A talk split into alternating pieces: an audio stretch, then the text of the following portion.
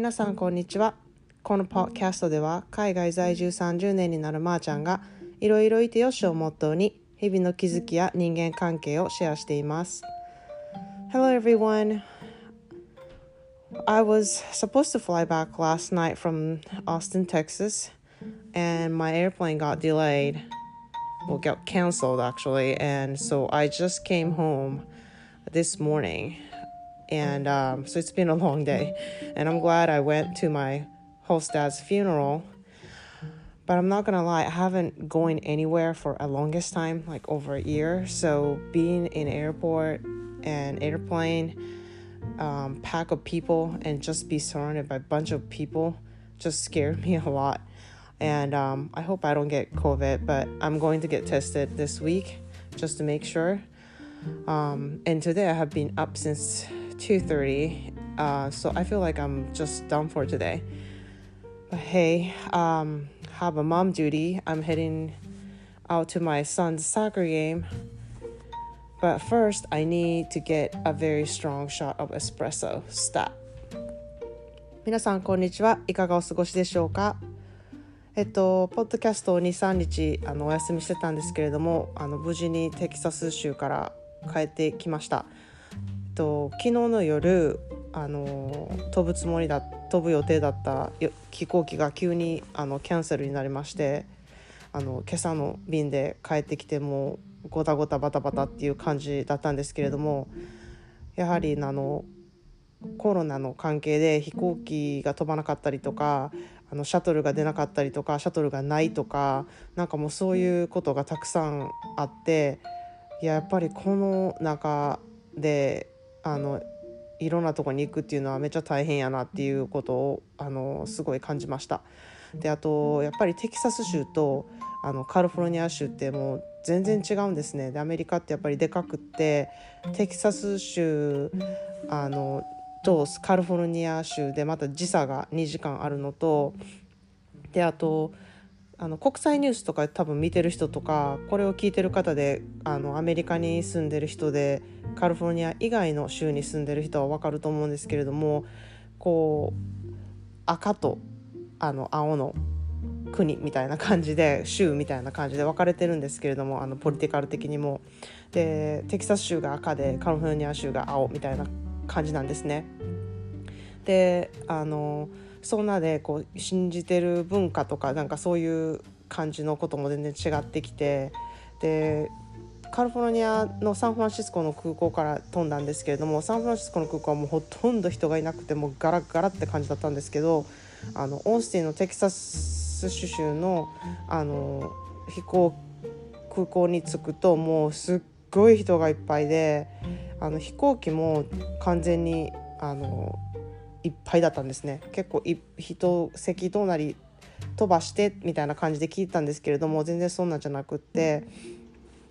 あのみんなマスクは着用は絶対っていう感じだったんですけれども途中飛行機の中で寝てる人とかめっちゃマスク外してるやんみたいな人とかもおったしうんって思いながら結構なんか怖いなってあの思いながら過ごしてました。でテキサス州の行ったところがまた結構田舎であの言ってみたら日本でもこうツーリストが行かない田舎ってあるじゃないですか。そうするとこそういうとこにいきなり外国人がポンって行くとすごいなんか珍しい人に見られるような感じでこう私もかなり浮いててあのめっちゃアジア人っていう感じだったんですけれども、まあ、その田舎に住んでる人とかはもう本当にザ・アメリカ人っていう感じでこうあこれがやっぱりあの本来のアメリカというかこう一般的に知られてる アメリカ人というかうんカリフォルニアはちょっと特殊な州だなってやっぱり思いました。で私フロリダとかにあの仕事で行く時もあったんですけれどもその時も結構思ったんですね。なんかやっぱりカリフォルニア州ってちょっとやっぱりうん他の州と全然違うなっていうことを感じましたで、まあ、カリフォルニア州はいろいろな人があの住んでるってこともあるしいろんな文化が混じってるっていうこともあってこう外国人に慣れてるっていうところはすごくあると思うんですね。でまあホストブラザーはあのアムステルダムに今住んでてあの駆けつけてきて、まあ、久しぶりに会ったんですけれども、まあ、彼ともいろんな話をしててで私が留学した後に彼はあのドイツに1年間の高校留学に行ったんですね。で、まあ、私もホストブラザーもその留学したってことがものすごい今の人生の変化になっていて、まあ、だからホストブラザーも今アムステルダムスに住んでヨーロッパのあのアメリカの企業なんですけどヨーロッパのデビジョンをこうあの担当してるみたいな感じの方で。なんですけれども、あのやっぱりこういう外に出ていろんな国を知るってやっぱり人生変わるねっていう話をしててであの彼のいとことかにもあったんですけれどもみんなその田舎のテキサス州のあのその小さい町から出てないっていう感じの人たちばっかりだったんですね。